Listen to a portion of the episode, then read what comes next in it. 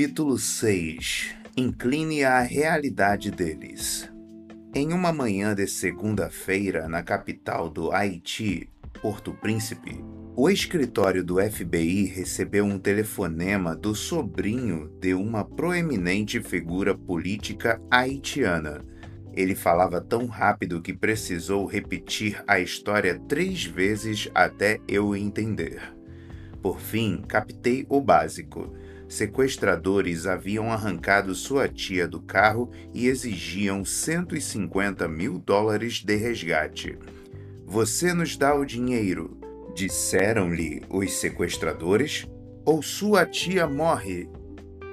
No rastro caótico e sem lei da rebelião de 2004 que derrubou o presidente Jean-Bertrand Aristide, o Haiti superou a Colômbia como capital do sequestro das Américas.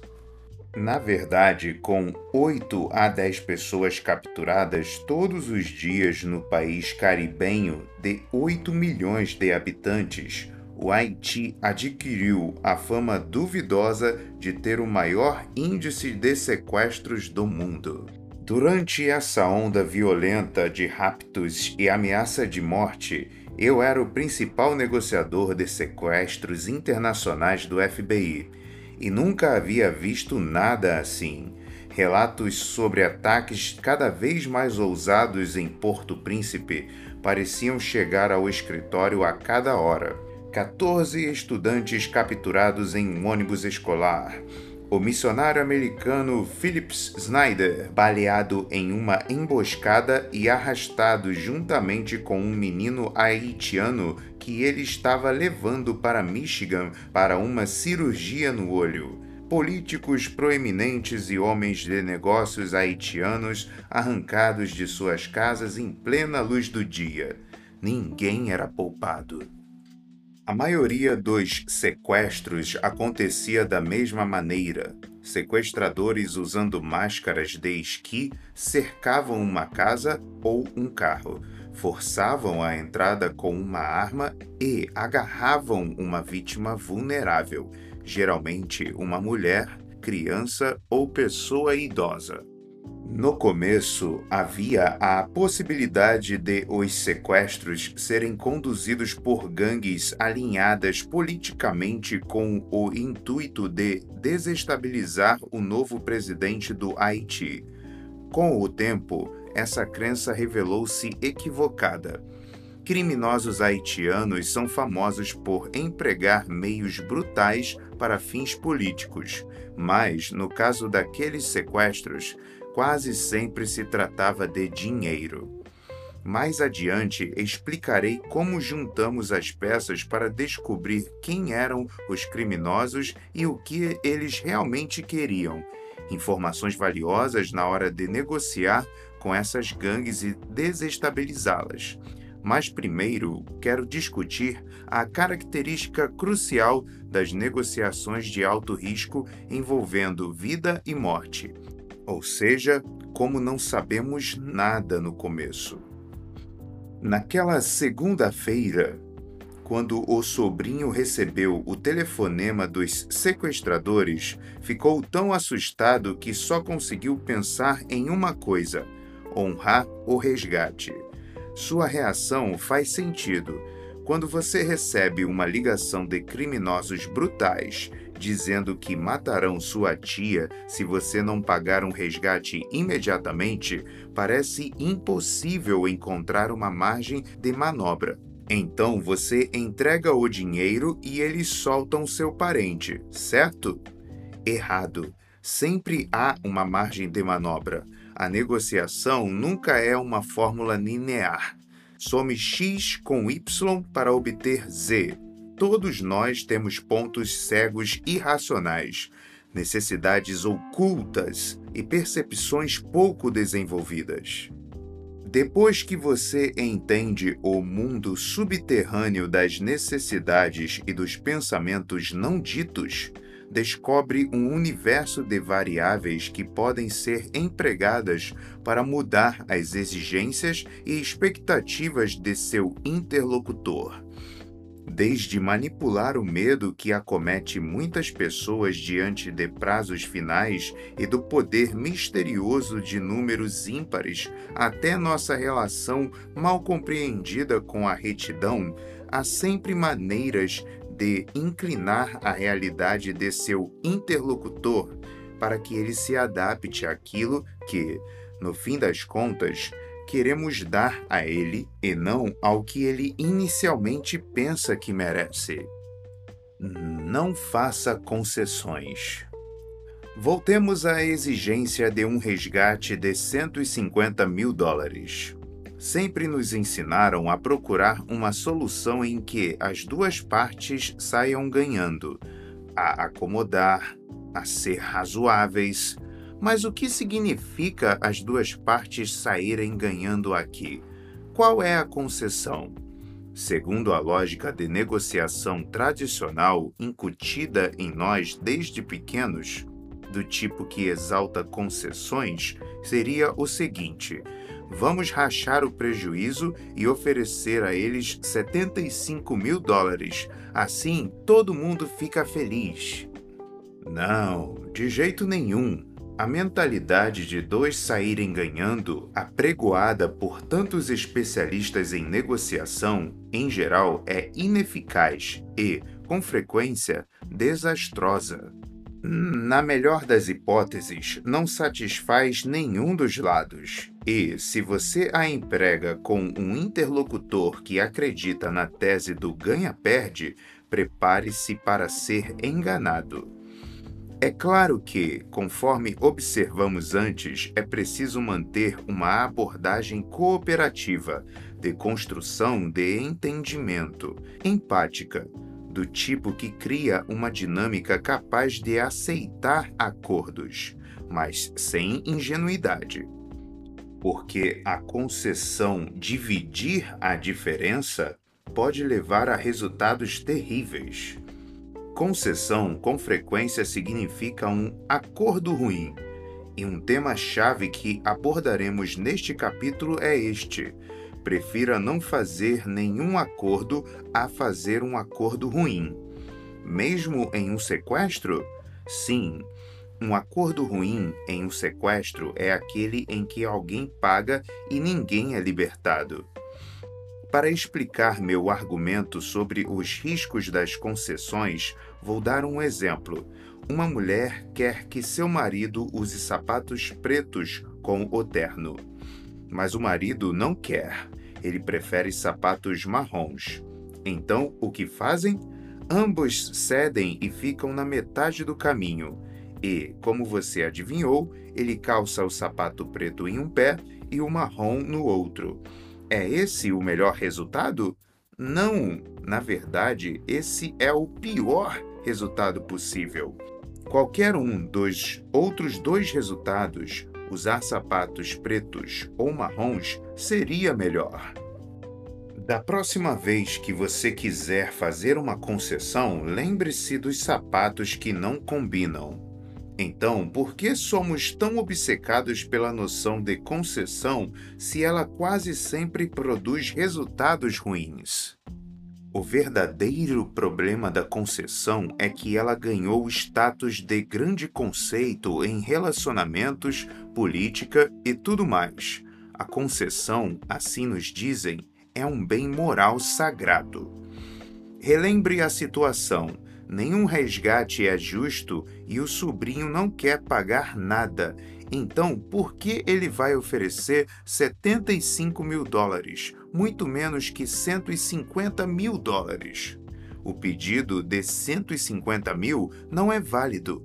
Qualquer que seja a concessão, o resultado é grotescamente ruim para o sobrinho. Vou dar o nome certo à concessão. É uma bobagem. Não fazemos concessões porque é certo. Fazemos porque é fácil e porque livra a nossa cara. Ao fazê-las, podemos dizer que pelo menos conseguimos metade do bolo. Reduzindo a essência, fazemos concessões para nos colocarmos a salvo. A maioria das pessoas em uma negociação é movida pelo medo ou pelo desejo de evitar a dor. Poucas perseguem objetivos reais. Portanto, não se acomode e eis uma regra simples: nunca divida a diferença. Soluções criativas quase sempre são precedidas de algum grau de risco, aborrecimento confusão e conflito. Acomodação e concessão não produzem nada disso. Você tem que fazer o mais difícil. É nessa zona que estão os grandes acordos. E é isso que os grandes negociadores fazem. Prazos finais. Faça do tempo seu aliado. O tempo é uma das variáveis mais cruciais em qualquer negociação. A simples passagem dele e a proximidade de seu primo mais astuto, o prazo final, são a alavanca que empurra cada acordo rumo a uma conclusão. Quer seu prazo final seja real e absoluto, quer simplesmente seja uma linha riscada na areia, ele pode levar você a acreditar que fazer um acordo agora é mais importante do que fazer um bom acordo. Em geral, prazos finais induzem as pessoas a dizer e fazer coisas impulsivas que vão contra seus interesses. Todos nós temos uma tendência natural a correr quando o tempo começa a se esgotar. Bons negociadores obrigam-se a resistir a esse senso de urgência e a tirar o melhor partido dele. Não é tão fácil. Pergunte a si mesmo: por que um prazo final desencadeia tanta pressão e ansiedade? A resposta por causa das consequências, da percepção da perda que sofreremos. O acordo não será feito, grita nossa mente, vislumbrando algum cenário futuro imaginário, se nenhuma solução for alcançada até um certo momento. Quando você permite que a variável do tempo atraia esse pensamento, torna-se refém criando um ambiente de comportamentos reativos e escolhas ruins. É a senha para seu interlocutor reagir e deixar que o prazo final imaginário e a sua reação a este faça todo o trabalho por ele. Sim, eu usei a palavra imaginário em todos os meus anos de atuação no setor privado, fiz questão de perguntar a cada empreendedor e executivo com quem trabalhei se, ao longo de sua carreira, ele já fora testemunha ou participara de uma negociação em que a perda de um prazo final teve repercussões negativas. Entre centenas de clientes, só um único e solitário cavalheiro refletiu seriamente sobre a pergunta e respondeu que sim. Os prazos finais, com frequência, são arbitrários, quase sempre flexíveis e dificilmente produzem as consequências que tememos. Eles são o bicho-papão da negociação quase sempre um produto da nossa imaginação que nos perturba sem um bom motivo. O mantra que ensinamos aos nossos clientes é: melhor nenhum acordo do que um acordo ruim. Se incorporam verdadeiramente esse mantra, e começam a acreditar que dispõem de todo o tempo que precisam para conduzir a negociação direito, a paciência desses clientes se torna uma arma formidável. Algumas semanas depois do início da onda de sequestros no Haiti, começamos a observar dois padrões.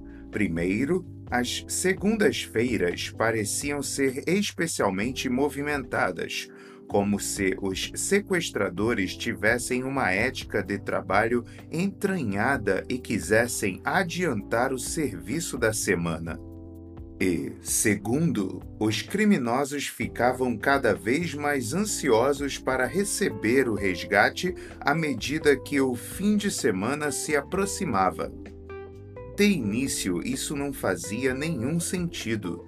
Porém, escutando com atenção os sequestradores e interrogando os reféns que resgatávamos, descobrimos algo que deveria ser óbvio não havia nenhuma motivação política por trás desses crimes. Aqueles caras eram criminosos comuns que queriam receber na sexta-feira para festejar no fim de semana. Depois que entendemos o padrão e o prazo final autoimposto pelos sequestradores, tínhamos duas informações chaves que mudaram totalmente a vantagem para o nosso lado. Primeiro, se aumentássemos a pressão, desacelerando as negociações até quinta ou sexta-feira, poderíamos conseguir o melhor acordo. Segundo, como ninguém precisava de nada próximo de 150 mil dólares para ter um bom fim de semana no Haiti, oferecer muito menos como resgate já seria satisfatório quanto nos aproximaríamos do prazo final autoimposto por eles dependeria do nível das ameaças. Deu dinheiro ou sua tia morre é uma ameaça de estágio inicial, já que não define o tempo. Em qualquer tipo de negociação, uma escalada de ameaças específicas indica maior risco de consequências reais em um tempo especificado real. Para medir o nível de uma ameaça em particular, prestaríamos atenção em quantas das quatro perguntas o que, quem, quando, como eram feitas. Quando produzem ameaças, as pessoas criam, de modo consciente ou não, ambiguidades e brechas que pretendem explorar como as brechas começavam a se fechar à medida que a semana avançava, e isso ocorreu repetidamente, de maneiras semelhantes em diferentes sequestros, o padrão veio à tona.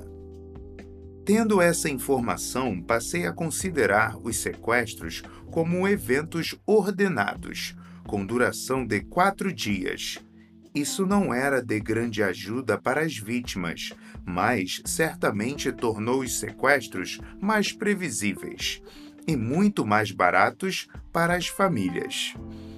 Você pode se beneficiar dos prazos finais em outras circunstâncias que não as negociações de reféns. Negociantes de carros tendem a oferecer um preço melhor perto do fim do mês, quando seu desempenho é avaliado. Vendedores corporativos trabalham com uma base quadrimestral e estão mais vulneráveis quando o quarto mês se aproxima do fim. Saber como os negociadores usam os prazos finais de seus interlocutores para obter vantagem parece indicar que é melhor manter o seu próprio prazo final em segredo. E é esse o conselho que você receberá da maioria dos especialistas em negociação da velha guarda. Em seu best-seller de 1980, Você Pode Negociar Tudo, Herb Cohen conta como fechou seu primeiro grande negócio.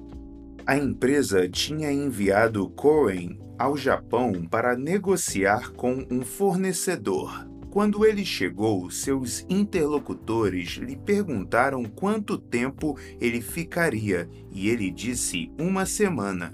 Durante os sete dias seguintes, seus anfitriões trataram de entretê-lo com festas, passeios e excursões. Tudo menos negociação. Na verdade, os interlocutores de Cohen só iniciaram as conversas sérias quando ele estava prestes a partir. Os dois lados acertaram os detalhes finais do acordo no carro a caminho do aeroporto. Cohen desembarcou nos Estados Unidos com uma profunda sensação de que o haviam feito de bobo e de que cedera demais sobre a pressão do prazo final.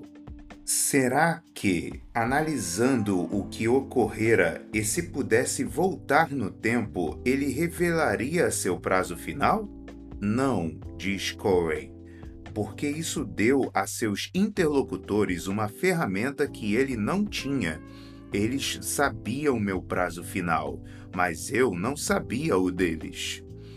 Essa mentalidade está em toda parte hoje em dia a maioria dos negociadores segue o conselho de Cohen e esconde sua data limite por acreditar que revelá-la é uma fraqueza estratégica. Além do mais, essa é uma regra fácil de seguir. Pois vou contar um segredinho. Cohen e o rebanho de especialistas em negociação que o segue estão errados. Os prazos finais valem para os dois lados. Corin pode muito bem ter ficado nervoso com o que seu chefe diria se ele voltasse de mãos abanando. Porém, é igualmente verdade que seus interlocutores teriam se frustrado se ele tivesse ido embora sem terem fechado um acordo. Esta é a chave. Quando a negociação termina para um lado, termina para o outro também. Na realidade, Don A. Moore, professor da Harris School of Business da Universidade da Califórnia, em Berkeley, afirma que esconder um prazo final põe o negociador na pior posição possível. Em sua pesquisa, ele verificou que ocultar a data limite aumenta drasticamente o risco de um impasse. Isso porque ter um prazo final pressiona você a acelerar suas concessões, mas o outro lado, pensando que tem tempo, continuará exigindo mais. Imagine se os donos da NBA, Associação Nacional de Basquete Americana, estabelecessem um prazo final de lockout durante as negociações de contratos sem comunicá-lo ao sindicato dos jogadores. Eles fariam mais e mais concessões à medida que a data limite se aproximasse, incitando o sindicato a continuar com as negociações além do prazo final secreto. Nesse sentido, Esconder um prazo final significa negociar consigo mesmo e você sempre perde quando faz isso. Moore descobriu que negociadores que informam seu prazo final aos interlocutores conseguem acordos melhores. Isso é verdade. Primeiro, revelando seu limite, você reduz o risco de impasse. E segundo, quando um oponente conhece o seu prazo final, ele chega mais depressa ao real momento de fazer acordos e concessões. Tenho um último argumento para apresentar antes de prosseguirmos. Os prazos finais raramente são inflexíveis. O mais importante é se engajar no processo e perceber quanto tempo ele levará. Pode ser que você perceba que tem mais a conquistar do que o tempo lhe permitirá. Não existe isso de justo. Na terceira semana do meu curso de negociação, proponho o meu tipo de jogo favorito, ou seja, aquele que mostra aos alunos o quanto eles não entendem a si mesmos. Eu sei, sou cruel, Chama-se o jogo do ultimato e funciona assim: os estudantes se dividem em duplas formadas por um proponente e um aceitante. Dou 10 dólares e cada proponente e ele tem que oferecer ao aceitante um determinado valor. Se o aceitante concorda, recebe o que lhe é oferecido e o proponente fica com o restante. Se o aceitante recusa a oferta, nenhum dos dois recebe nada e os 10 dólares voltam para mim. Se eles vencem e ficam com o dinheiro ou perdem e têm que devolvê-lo, é irrelevante, exceto para o meu bolso. O importante é a oferta que fazem. Nesse experimento, o que mais surpreende é o seguinte: quase sem exceção, independentemente da opção, eles se veem em minoria. Não importa se a escolhem não importa se escolhem 6 barra 4 dólares, 5 barra 5, 7 barra 3, 8 barra 2, etc. Os estudantes olham em volta e ficam sempre chocados ao constatar que nenhuma divisão foi mais bem escolhida do que outra. Em algo tão simples quanto dividir 10 dólares encontrados, não há nenhum consenso sobre o que constitui uma divisão justa ou racional. Na sequência, eu me coloco diante da turma e apresento um argumento que eles não gostam de ouvir.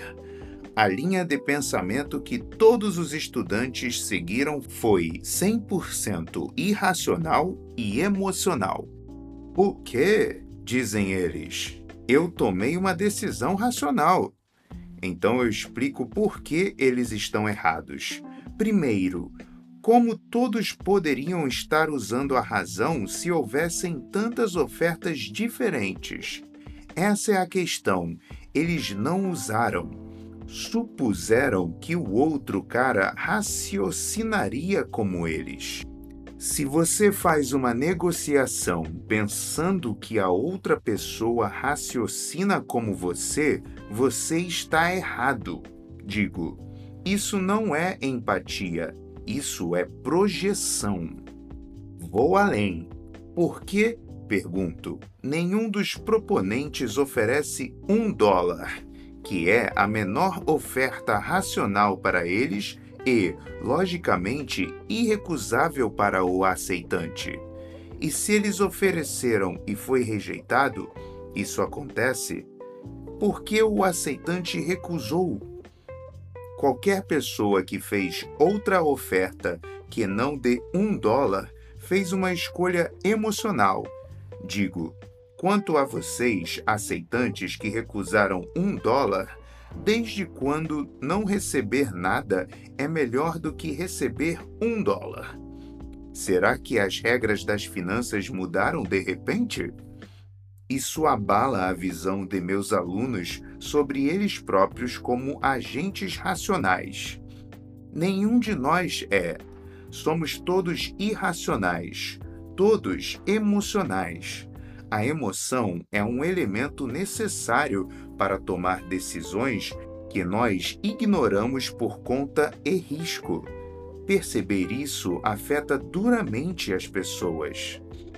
Em O Erro de Descartes, Emoção, Razão e o Cérebro Humano, o neurocientista Antônio Damasio explica uma descoberta revolucionária que fez. Estudando pessoas com danos na parte do cérebro onde as emoções são geradas, ele constatou que todas tinham uma característica peculiar em comum não conseguiam tomar decisões. Elas podiam descrever o que deveriam realizar em termos lógicos, mas achavam impossível fazer até mesmo a escolha mais simples. Em outras palavras, embora possamos usar a lógica para delinear uma decisão, a tomada de decisão em si é governada pela emoção. A palavra com J por que ela é tão potente e quando como usá-la. A palavra de maior poder em negociações é justo. Como seres humanos, somos fortemente influenciados por quão respeitados nos sentimos. As pessoas cumprem acordos quando percebem que são tratadas com justiça e partem para o ataque na situação oposta. Uma década de estudos com imagens cerebrais mostrou que a atividade neural humana, em particular no córtex insular, regulador das emoções, reflete o grau de injustiça em interações emocionais.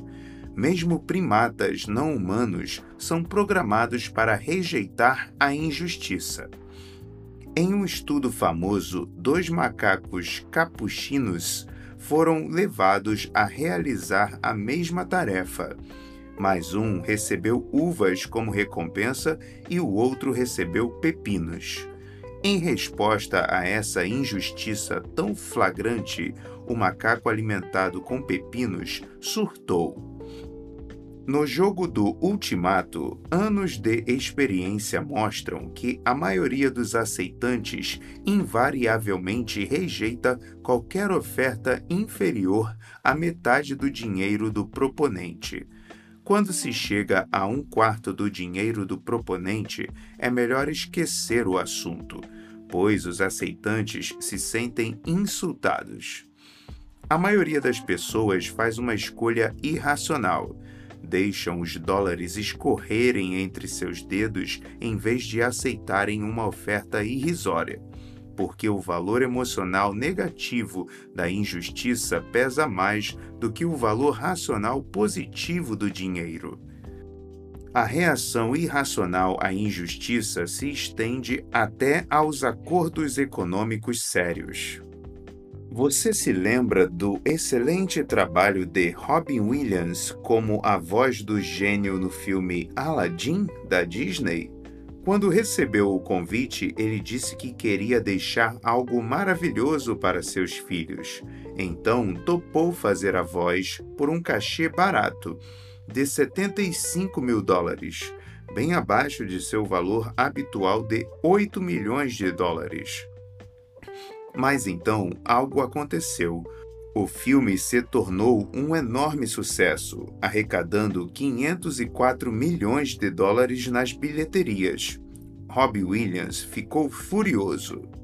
Agora analise a situação com o jogo do Ultimato em mente. Williams não ficou zangado por causa do dinheiro, foi a percepção da injustiça que o enfureceu. Ele só reclamou do contrato depois que Aladdin se tornou um grande sucesso. Então, o ator e seu agente fizeram um escarcel, reclamando de terem sido explorados. Para a sorte de Williams, a Disney quis manter seu astro feliz, depois de começar evocando o óbvio, que ele assinara alegremente o acordo, a Disney fez o gesto dramático de enviar ao ator uma pintura de Picasso avaliada em um milhão de dólares. O Irã não teve tanta sorte. Em anos recentes, esse país suportou sanções que lhe custaram mais de 100 bilhões de dólares em investimentos estrangeiros e dividendos de petróleo por defender um programa nuclear de enriquecimento de urânio que supre apenas 2% de suas necessidades de energia.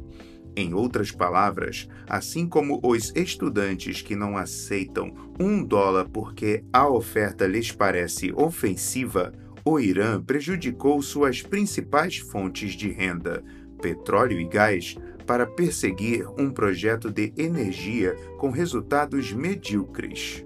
Por quê? De novo, por justiça. Para o Irã, não é justo que potências globais que juntas têm milhares e milhares de armas nucleares, decidam se o país pode ou não usar energia nuclear. E por que questiona o Irã?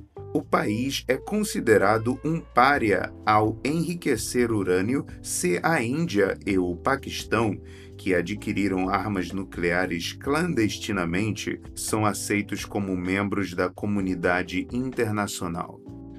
Em uma entrevista na TV, o ex-negociador nuclear, o ex-negociador nuclear iraniano, o ex-negociador nuclear iraniano Seyed Hossein Mousavian descreveu a situação de maneira precisa. Para os iranianos, a questão nuclear hoje não é nuclear, disse ele, é defender sua integridade como entidade independente contra a pressão do resto do mundo. Mesmo aqueles que não confiam no Irã têm que admitir que suas manobras são uma prova bastante clara de que a rejeição a uma injustiça percebida, mesmo a um custo substancial, é uma forte motivação. Quando você entende como a dinâmica da injustiça pode ser confusa, emocional e destrutiva, começa a ver por que justo é uma palavra com tremendo poder e que é preciso usá-la com cuidado. Na verdade, há três maneiras de arremessar uma bomba J, mas apenas uma delas é positiva. O uso mais comum é uma manobra defensiva que evoca os golpes do judô ao desestabilizar o outro lado. Em geral, essa manipulação assume a forma de algo na linha de nós só queremos o que é justo. Relembre a última vez que alguém fez essa acusação implícita de injustiça a você. Admita que isso imediatamente desencadeou sentimentos de defesa e desconforto. Esses sentimentos quase sempre são subconscientes e, com frequência, levam a uma concessão irracional. Alguns anos atrás, uma amiga minha estava vendendo sua casa em Boston. O mercado estava quebrado. A oferta que ela recebeu era muito mais baixa do que o esperado. Representava uma perda grande e, frustrada, ela lançou esta bomba J sobre o potencial comprador. Nós só queremos o que é justo. Atingido emocionalmente pela acusação implícita, o cara aumentou a oferta na hora. Em uma situação assim, quem está do outro lado deve perceber que a intenção do interlocutor não é necessariamente meter a mão em seu bolso. Assim como minha amiga, ele pode apenas estar oprimido pelas circunstâncias. A melhor resposta, válida para ambos os lados, é respirar fundo e reprimir o desejo de ceder. Então diga: Está bem, peço desculpas Vamos parar tudo e voltar até o ponto em que eu comecei a tratar você de maneira injusta. Então, consertaremos isso. O segundo uso da bomba J é mais abominável. Neste, seu interlocutor basicamente acusará você de ser estúpido ou desonesto, dizendo: Nós fizemos uma oferta justa a você. Isso é uma terrível agulhada cujo intuito é desviar sua atenção e manipulá-lo para você ceder. Sempre que alguém tenta isso comigo, eu me lembro do último lockout da Liga Nacional de Futebol Americano, NFL, na sigla em inglês. Quando as negociações estavam quase no fim, a Associação de Jogadores da NFL NFLPA, na sigla em inglês, disse que antes de chegar a um acordo final, queria que os proprietários dos times abrissem seus livros contábeis. A resposta dos proprietários? Fizemos uma oferta justa aos jogadores. Observe a genialidade maquiavélica disso. Em vez de abrir os livros ou se recusar a fazê-lo, os proprietários mudaram o foco para a suposta falta de compreensão de justiça por parte da NFLPA. Se você se vir nessa situação, a melhor reação é simplesmente espelhar o J que acabaram de jogar em você. Justa? Você responderia com uma pausa para dar à palavra o poder de fazer com eles o que eles pretendiam fazer com você. Em seguida, recorra a um rótulo. Parece que vocês estão prontos para fornecer provas que sustentem essa afirmação.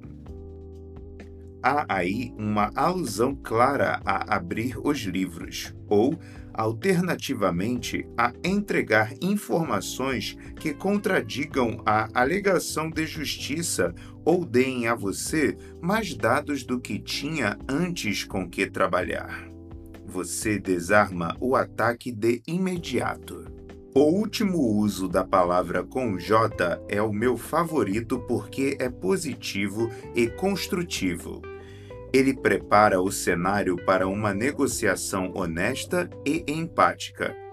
Eis como faço. No início de uma negociação, digo: Quero que você sinta que está tendo um tratamento justo o tempo todo. Portanto, por favor, me interrompa a qualquer momento se achar que estou sendo injusto e cuidaremos disso. Essa é uma declaração simples e clara que me credencia como um negociador honesto. Com ela, informo as pessoas que não há problema em usar essa palavra comigo, desde que honestamente. Como negociador, você deve se empenhar para conquistar a reputação de ser justo. Sua reputação precede você. Deixe que isso ocorra de modo a pavimentar o sucesso. Como descobrir os mecanismos emocionais por trás do que a outra parte valoriza? Alguns anos atrás, deparei-me com o livro How to Become a Rainmaker e gosto de revê-lo de vez em quando para refrescar minha percepção sobre os mecanismos emocionais que alimentam as decisões. O livro cumpre muito bem o papel de explicar o trabalho de vendas não como uma argumentação racional, mas de enquadramento emocional. Se você consegue levar a outra parte a revelar seus problemas, dores e objetivos inalcançados, se consegue chegar ao que as pessoas estão realmente comprando, então pode vender a elas uma visão desses problemas que faz da sua proposta a solução perfeita. Examine isso a partir do nível mais básico. O que uma boa babá de fato vende não é exatamente cuidar da criança, mas garantir aos pais uma noite bem dormida. E um vendedor de aquecedores? Ambientes aconchegantes para momentos em família. Um instalador de trancas? Sensação de segurança. Conheça os mecanismos emocionais e você poderá enquadrar os benefícios de qualquer acordo em uma língua que encontrará ressonância no outro. Incline a realidade deles. Imagine uma mesma pessoa. Mude uma ou duas variáveis e você verá que 100 dólares podem ser uma vitória gloriosa ou um insulto terrível. Reconhecer esse fenômeno permite a você inclinar a realidade do insulto para a vitória. Vou dar um exemplo. Tenho uma caneca de café vermelha e branca com a bandeira da Suíça, inteirinha, mas usada. Quanto você pagaria por ela, com toda a honestidade? Provavelmente você diria algo como 3 dólares e 50. Digamos agora que a caneca é sua.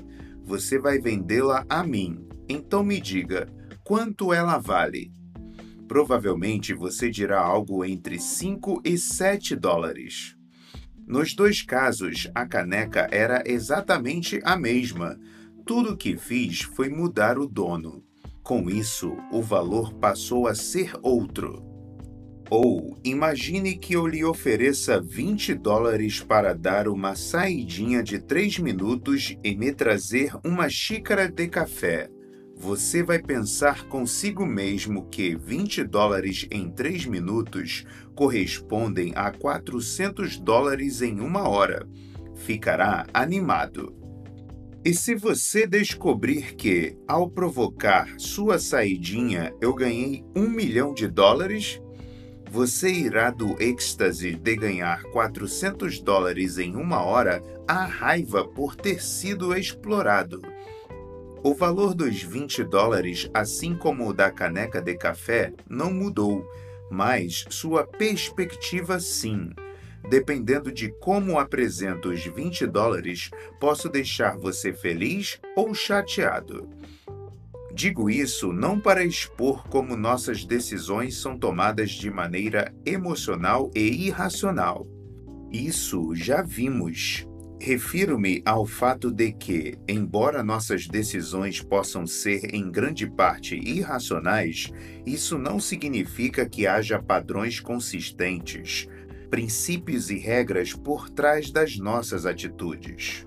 E, quando você identifica esses padrões mentais, começa a ver maneiras de influenciá-los. A melhor teoria para descrever os princípios de nossas decisões irracionais é a teoria da perspectiva, criada em 1979 pelos psicólogos Daniel Kahneman e Amos Tversky.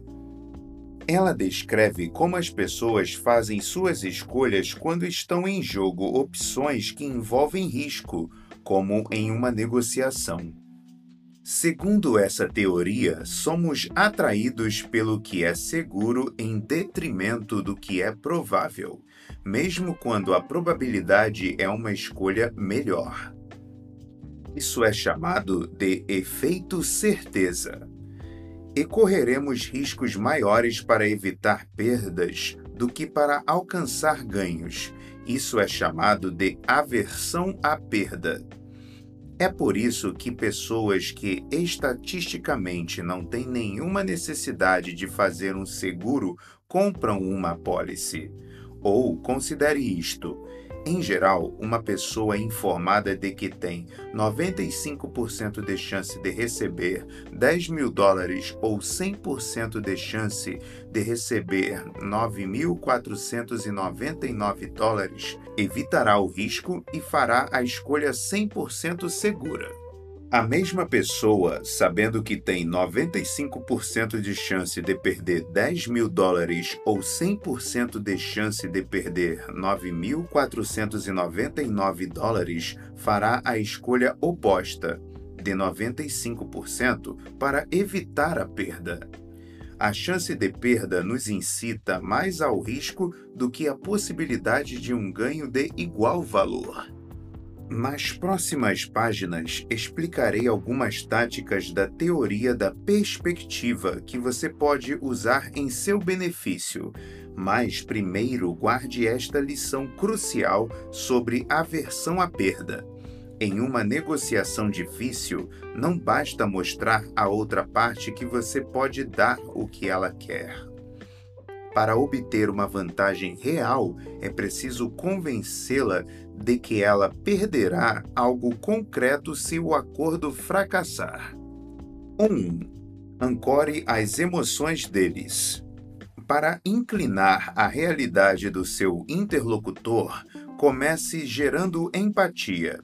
O primeiro passo é uma auditoria de acusação que reconheça todos os temores dele ancorando as emoções dele em uma preparação para o pior cenário, você inflama a aversão dele à perda, fazendo-o agarrar rapidamente a oportunidade de evitá-la. Em meu primeiro projeto de consultoria depois de deixar o FBI, tive a honra de treinar a equipe nacional de negociações de reféns dos Emirados Árabes Unidos. Infelizmente, o prestígio da missão foi reduzido durante o projeto por problemas com o contratante principal. Eu era um subcontratante. A situação deteriorou-se tanto que eu teria que voltar aos contratados que tinha levado para o projeto e que normalmente recebiam 2 mil dólares por dia e lhes dizer que durante vários meses eu só poderia oferecer 500 dólares. Eu sabia exatamente o que eles fariam se eu fosse tão direto. Ririam de mim e me mandariam embora da cidade. Então liguei para cada um e os atingi no estômago com uma auditoria de acusação. Tenho uma proposta péssima para você, dizia eu, fazendo uma pausa até me pedirem para continuar. Quando desligarmos o telefone, você vai pensar que sou um péssimo homem de negócios. Vai pensar que não consigo fazer um orçamento ou um plano. Vai pensar que Chris Voss é um grande falastrão. Seu primeiro grande projeto fora do FBI e ele estragara tudo. Ele não sabe dirigir uma operação e pode até ter mentido então, depois de ancorar as emoções do outro em um campo minado de expectativas baixas, eu jogava com a aversão dele à perda. Ainda assim, eu queria oferecer essa oportunidade para você antes de levá-la para outra pessoa, continuava. De repente, o telefonema não era sobre uma redução de 2 mil para 500 dólares, mas sobre como não perder 500 dólares para outra pessoa. Os dois aceitaram o, o acordo. Nenhuma contra-oferta, nenhuma reclamação, mas pense comigo: se eu não tivesse ancorado baixo suas emoções, a percepção dos 500 dólares teria sido totalmente diferente. Se eu apenas ligasse e dissesse: Posso lhe pagar 500 dólares por dia, o que você acha? Eles tomariam isso como um insulto e desligariam o telefone na minha cara. 2. Deixe o outro falar primeiro, na maioria das vezes. Ficou claro que há grandes benefícios em ancorar as emoções quando se trata de inclinar a realidade de seu interlocutor. Mas falar primeiro não é necessariamente a melhor conduta em se tratando de negociar preços. Quando o célebre diretor de cinema Billy Wilder se encontrou com o autor de romances policiais Raymond Chandler para contratá-lo para escrever o clássico Pacto de Sangue de 1944, Chandler era novato em Hollywood. Mas chegou pronto para negociar e no encontro com Wilder e o produtor do filme fez a primeira oferta de salário exigiu sem rodeios 150 dólares por semana e avisou a Wilder que poderia demorar três semanas para terminar o projeto. Wilder e o produtor mal conseguiram conter o riso, porque planejavam pagar a Chandler 750 dólares por semana e sabiam que roteiros de cinema demoravam meses para ficar prontos. Para a sorte de Chandler, Wilder e o produtor valorizavam sua relação com ele, então se apiedaram do novato e chamaram um agente para representá-lo nas negociações. De maneira semelhante, tive um aluno chamado Jerry que implodiu sua negociação salarial falando primeiro. Devo dizer que isso aconteceu antes de ele ser meu aluno. Na entrevista para trabalhar em uma firma de finanças em Nova York, ele pediu 110 mil dólares por ano. Chegou a esse número porque representava um aumento de 30% em relação ao que ganhava no trabalho anterior. Só depois de começar, ele percebeu que a empresa oferecera 125 mil dólares a todos os outros iniciantes do programa. É por isso que lhe recomendo que deixe o outro lado ancorar as negociações monetárias. A real questão é que nenhum dos lados tem informações precisas quando senta para negociar. Com frequência, isso significa que você não sabe o suficiente para iniciar a conversa de maneira confiante. Isso é ainda mais verdadeiro se você não sabe o valor de mercado do que está comprando ou vendendo, como Jerry ou Chandler. Ao deixar o outro ancorar, você também se abre para a sorte. Passei por muitas negociações em que a primeira oferta da outra parte era mais alta do que o número final que eu tinha em mente. Se eu tivesse falado primeiro, eles teriam concordado e eu ficaria ou com a maldição do vendedor ou com o remorso de comprador, aquela sensação ruim de ter pagado demais ou vendido por pouco. Dito isso, você precisa ter cuidado quando deixa o outro ancorar. Precisa se preparar psicologicamente para resistir à primeira oferta. Se o cara é um profissional, um tubarão, ele atirará uma âncora extrema para inclinar a sua realidade. Então, quando voltar com uma oferta absurda, esta parecerá razoável Assim como um iPhone usado em oferta por 400 dólares, caro, porém parece acessível quando sabemos que o preço original era de 600 dólares. A tendência a ser ancorado por números extremos é uma peculiaridade psicológica conhecida como efeito âncora e ajuste pesquisadores descobriram que tendemos a fazer ajustes a partir de nossos primeiros pontos de referência. Por exemplo, diante da conta 8 vezes 7 vezes 6 vezes 5 vezes 4 vezes 3 vezes 2 vezes 1, a maioria das pessoas estima que o resultado é maior do que a mesma sequência na ordem inversa. Isso ocorre porque focamos nos primeiros números e extrapolamos. Isso não quer dizer nunca comece. Regras assim são fáceis de lembrar, mas, como a maioria das abordagens simplistas, nem sempre são um bom conselho. Se você está lidando com um interlocutor principiante, pode sentir-se tentado a agir como um tubarão e jogar uma âncora extrema. Ou, se de fato conhece o mercado e está diante de um profissional igualmente informado, pode oferecer um número só para agilizar a negociação. Eis o meu conselho pessoal sobre a decisão de ser ou não um tubarão que devora um interlocutor principiante. Sua reputação precede você.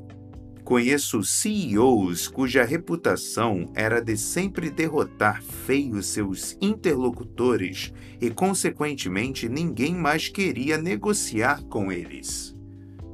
3. Estabeleça uma faixa. Embora falar primeiro raramente ajude, há uma maneira de parecer que você está fazendo uma oferta quando, no processo, está inclinando a realidade do outro. Aludir a uma faixa de variação. O que quero dizer com isso?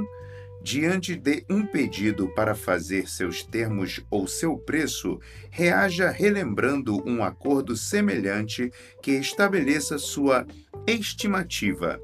Naturalmente, o melhor que você deseja deve estar dentro ou abaixo dessa faixa. Em vez de dizer, meu valor é de 110 mil dólares, Jerry poderia ter dito, empresas de primeira linha, como a X-Corp, as pessoas nessa função recebem entre 130 mil e 170 mil dólares. Isso expressa seu argumento sem pôr a outra parte em uma posição defensiva e leva-a a cogitar patamares mais altos. Pesquisas mostram que quem ouve âncoras extremas inconscientemente ajusta suas expectativas na direção do número inicial.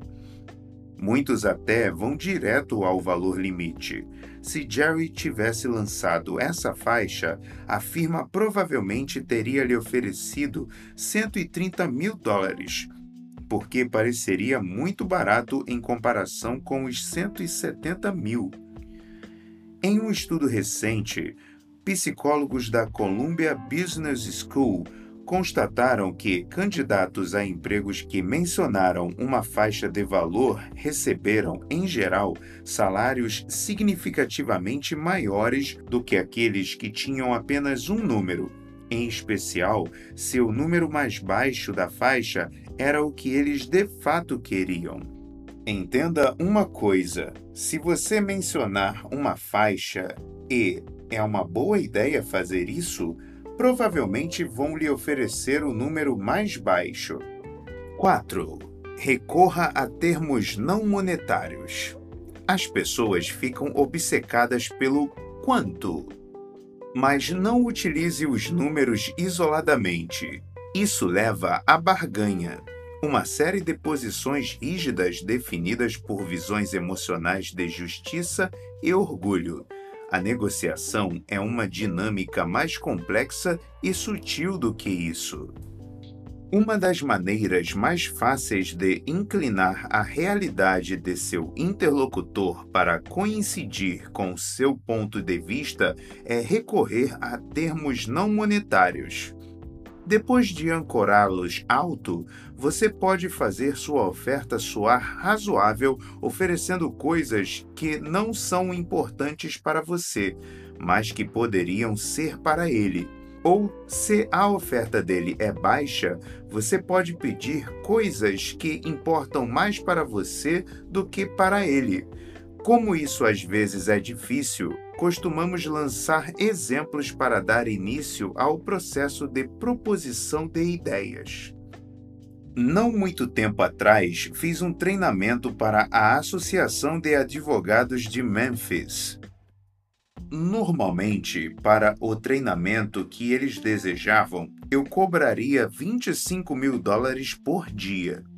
Eles vieram com uma oferta muito mais baixa, que recusei. Ofereceram-me então uma reportagem de capa sobre mim na revista da associação. Para mim, estar na capa de uma revista que ia para sabe-se lá quantos dos maiores advogados do país era uma propaganda inestimável. Além do que, minha mãe ficou muito orgulhosa. Haveria algo na capa de qualquer modo, então isso tinha custo zero para eles e eu lhes dei um grande desconto em meus honorários. Sempre uso essa história como exemplo de negociação em que dou um preço. Quero estimular meu interlocutor uma proposição de ideias. Talvez ele venha com joias monetárias valiosas que podem ser baratas para ele, mas valiosas para mim. 5. Quando falar em números, use os ímpares. Todo número tem um significado psicológico que vai além de seu valor. E eu não estou falando sobre quanto você adora o 17 porque acha que é seu número de sorte. O que quero dizer é que, em uma negociação, alguns números parecem mais inalteráveis do que outros. O principal para se lembrar é que os números que terminam em zero dão a impressão inevitável de que estão ocupando o espaço temporariamente. Representam um cálculo aproximado que você poderia ser levado a baixar com facilidade, mas qualquer coisa menos redonda, digamos 37.263 dólares, parecerá um número a que você chegou como resultado de profunda reflexão. Para seu interlocutor, esses números evocam seriedade e imutabilidade. Portanto, use-os para fortalecer suas ofertas. 6. Surpreenda com um presente. Você pode criar um ambiente de generosidade com seu interlocutor, fincando uma âncora extrema e, em seguida, depois da primeira rejeição inevitável, oferecendo-lhe um presente surpresa sem qualquer relação com o que estão negociando. Gestos conciliatórios inesperados como esse são muito eficazes porque introduzem a dinâmica da reciprocidade. A outra parte se sente compelida a responder à sua generosidade de maneira equivalente. pode aumentar subitamente a oferta ou procurará retribuir sua gentileza no futuro. As pessoas se sentem obrigadas a pagar dívidas de gentileza. Tenho um exemplo da política internacional. Em 1977, o presidente egípcio Anwar Sadat alavancou as negociações para um tratado de paz entre Egito e Israel, fazendo um pronunciamento surpresa ao Knesset, o parlamento israelense. Foi um gesto generoso que não envolveu nenhuma concessão efetiva mas que significou um grande passo em direção à paz. Voltando ao Haiti, algumas horas depois de os sequestradores levarem sua tia, o sobrinho do político estava ao telefone comigo. Sua família não conseguiria levantar 150 mil dólares, ele me disse, mas poderia pagar algo entre 50 mil e 85 mil dólares. Porém, como eu sabia que o dinheiro era apenas para a festa do fim de semana, minha meta era bem mais baixa: 5 mil dólares. Nós não iríamos fazer concessões. Era uma questão de orgulho profissional. Eu o aconselhei a começar ancorando a conversa na ideia de que ele não tinha o dinheiro no entanto, deveria fazer isso sem dizer não, para não ferir diretamente o orgulho deles. Mas como eu faço isso? perguntou ele no telefonema seguinte. O sequestrador fez outra ameaça genérica contra a tia e mais uma vez exigiu o dinheiro. Sugeri ao sobrinho que questionasse sutilmente o senso de justiça do sequestrador. Desculpe, disse ele ao sequestrador, mas por que devemos pagar se você vai machucá-la? Isso trouxe à tona a morte da tia, o que os sequestradores mais queriam evitar. Eles precisavam mantê-la ilesa se quisessem receber o dinheiro do resgate. Estavam negociando uma mercadoria, afinal de contas. Note que até esse momento o sobrinho não tinha falado em valores. Esse jogo de atrito finalmente levou os sequestradores a dar um número primeiro. Sem nenhuma pressão, baixaram para 50 mil dólares. Como a realidade dos sequestradores fora inclinada para um número menor, meus colegas e eu dissemos ao sobrinho para manter a posição. Pedimos a ele para perguntar: Como vou conseguir esse dinheiro?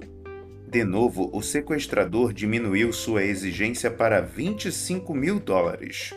Agora que vislumbramos uma saída, pedimos ao sobrinho para fazer sua primeira oferta, uma âncora extrema, baixa, de 3 mil dólares. Houve silêncio do outro lado da linha e o sobrinho começou a suar profusamente, mas dissemos a ele para se manter firme. Isso sempre acontecia no momento em que a realidade econômica do sequestrador sofria um ajuste brutal. Quando falou novamente, o sequestrador parecia em estado de choque, mas ele prosseguiu. Sua oferta seguinte caiu para 10 mil dólares, então pedimos ao sobrinho para propor um número estranho, que parecia provir de um cálculo profundo sobre quanto valia a vida de sua tia: 4.751 dólares. O novo preço do sequestrador foi de 7.500 dólares. Em resposta, pedimos ao sobrinho para dizer espontaneamente que lhe daria seu novo aparelho de CD estéreo portátil, ao mesmo tempo que insistiria nos 4.751 dólares. Os sequestradores, que não queriam o aparelho de som, sentiram que não havia mais dinheiro e aceitaram a oferta. Seis horas depois, a família pagou aquela quantia e a tia voltou para casa a salvo. Como negociar um salário melhor? Um dos fatores que mais pesa nos rankings das escolas de administração é o patamar de remuneração de seus ex-alunos. Então, digo a cada turma de MBA para a qual leciono que meu primeiro objetivo é melhorar a classificação da escola deles, ensinando como negociar um salário melhor. Divido o processo em três etapas que combinam as dinâmicas deste capítulo de maneira não apenas a melhorar o seu salário, mas a convencer seu chefe a lutar por mais dinheiro para você. Seja agradavelmente persistente se o assunto não for salário. A persistência agradável é um tipo de ancoragem emocional que cria empatia aos olhos do chefe e constrói o ambiente psicológico propício para uma discussão construtiva. E quanto mais você insiste nos termos não salariais, maior é a probabilidade de ouvir propostas em outras áreas. Se o chefe não pode atender a um pedido que não tem nada a ver com salário, talvez até reaja oferecendo mais dinheiro, como fizeram com uma ex-aluna minha, americana nascida na França. Sempre com um grande sorriso, ela pediu de maneira persistente uma semana extra de férias. Disse que era francesa e que era isso que os franceses faziam. A empresa onde ela trabalhava estava com as mãos atadas na questão das férias, mas como a funcionária era encantadora e introduzira a variável não monetária na noção de seu valor, o chefe reagiu aumentando seu salário. Salário sem metas é roleta russa. Depois de negociar um salário, informe-se sobre o que é ter sucesso na sua posição, bem como sobre o que precisa fazer para conseguir o aumento seguinte. Isso é significativo para você e não custa nada para seu chefe. Mais ou menos como aconteceu com a Associação de Advogados ao me dar uma reportagem de capa na revista. Assim, você pode planejar o próximo aumento e, uma vez que esteja claro o que é sucesso e contando com a supervisão do seu chefe, prepare-se para o próximo passo. Desperte o interesse do chefe por seu sucesso e ganhe um mentor não oficial. Lembra a ideia de calcular o que o outro lado está realmente comprando? Bem, quando você estiver vendendo a si mesmo a um gerente, venda-se como mais do que apenas mão de obra para um trabalho.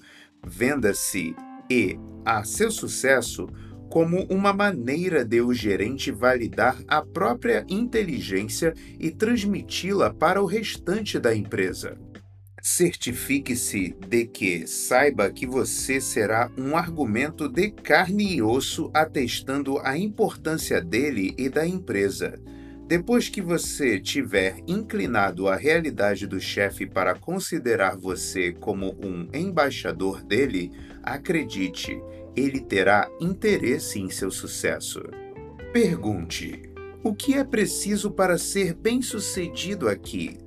Repare, por favor, que essa pergunta é semelhante às sugeridas por muitos centros de aconselhamento em carreiras de MBA, mas não exatamente igual. E as palavras exatas desta pergunta é que são fundamentais. Alunos dos meus cursos de MBA que fizeram essa pergunta em entrevistas de emprego provocaram uma reação curiosa em seus entrevistadores. Eles se inclinaram para frente e disseram: Ninguém nunca nos perguntou isso antes. Os entrevistadores então deram respostas ótimas e detalhadas. A questão-chave aqui é a seguinte se uma pessoa lhe dá uma orientação, ela o observará para conferir se você segue seus conselhos. Terá um interesse pessoal no seu sucesso. Você acaba de recrutar seu primeiro mentor não oficial. Para mostrar como essa estratégia pode ser levada a cabo quase à perfeição, não consigo pensar em nenhum exemplo melhor do que o de meu ex-aluno de MBA, Angel Prado. Quando estava terminando o MBA, Angel foi até seu chefe e começou a assentar as bases para seu trabalho pós-MBA. A empresa estava pagando o curso.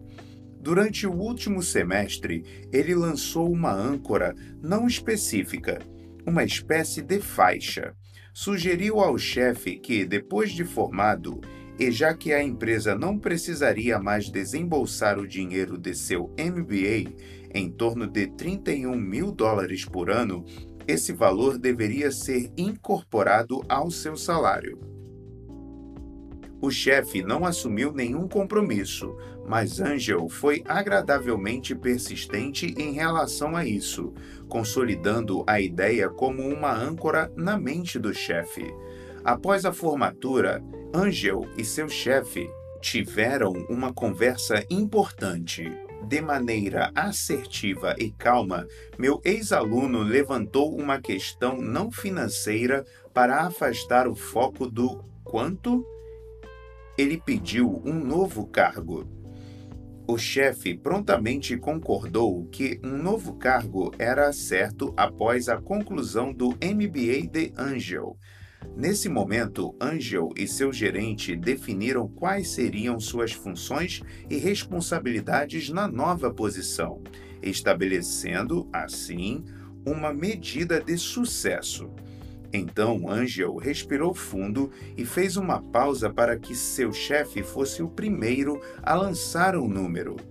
Demorou, mas ele fez a proposta.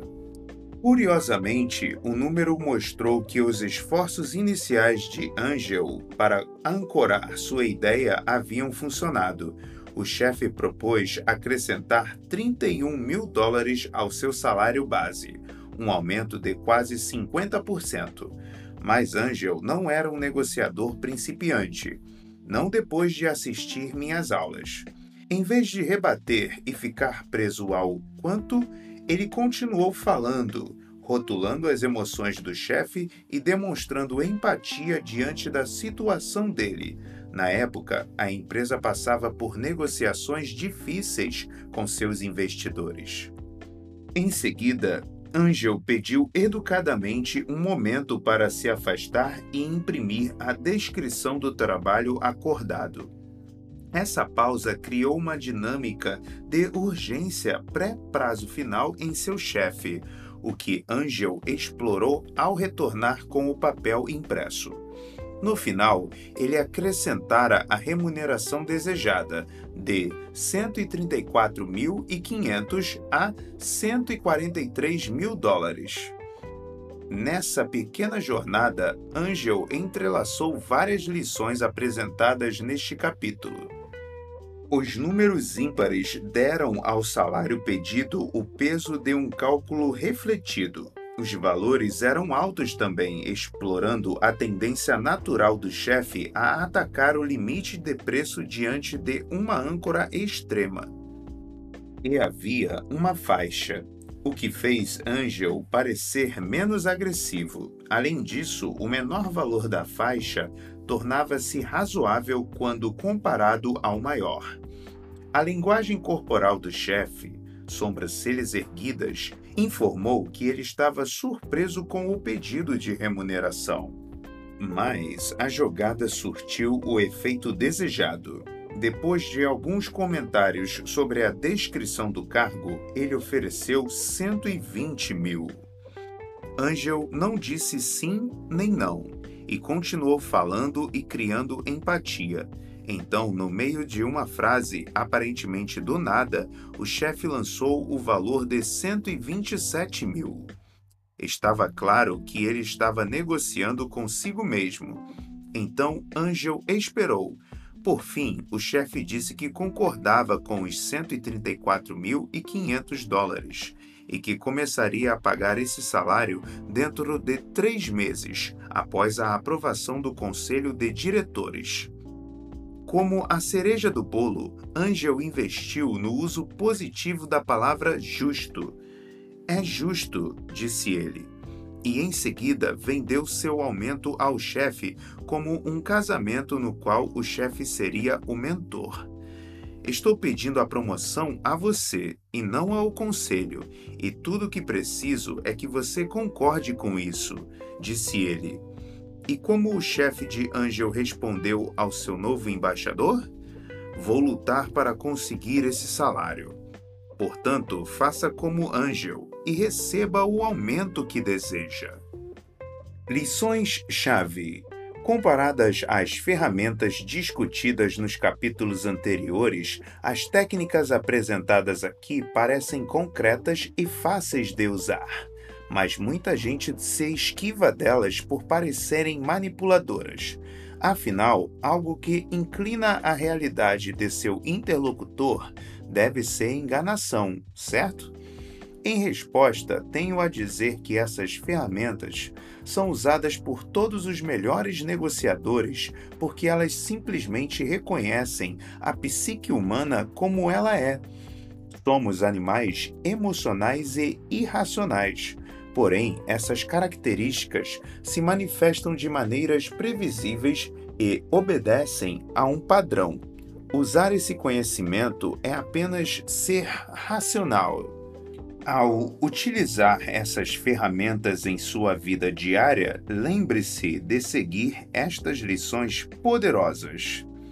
Todas as negociações são definidas por uma rede de necessidades e desejos subterrâneos. Não se deixe enganar pelo que há na superfície. Se você sabe que os sequestradores haitianos só querem dinheiro para as noitadas do fim de semana, é capaz de se preparar muito melhor para negociar. Achar o prejuízo é calçar um sapato preto e outro marrom. Portanto, não faça concessões. Aceitar a metade quase sempre produz acordos ruins para ambos os lados. A proximidade de prazos finais incita as pessoas a acelerar o processo de negociação e a tomar atitudes impulsivas que vão contra seus interesses. A palavra com J, justo, é um termo emocional que as pessoas em geral exploram para pôr o outro lado na defensiva e obter concessões. Quando seu interlocutor lançar a bomba J, não se deixe levar a uma concessão. Peça a ele para explicar de que forma você o está tratando injustamente. Você pode inclinar a realidade de seu interlocutor ancorando o ponto de partida dele na negociação. Antes de fazer uma oferta, ancore-o emocionalmente dizendo como será ruim. Quando chegar aos números, lance uma âncora extrema para que sua oferta real pareça razoável ou use uma faixa de valores para parecer menos agressivo. O valor real de qualquer coisa depende do ponto de vista de quem vê. As pessoas assumem mais riscos para evitar uma perda do que para ter um ganho. Certifique-se de que seu interlocutor veja que há algo a perder se não agir.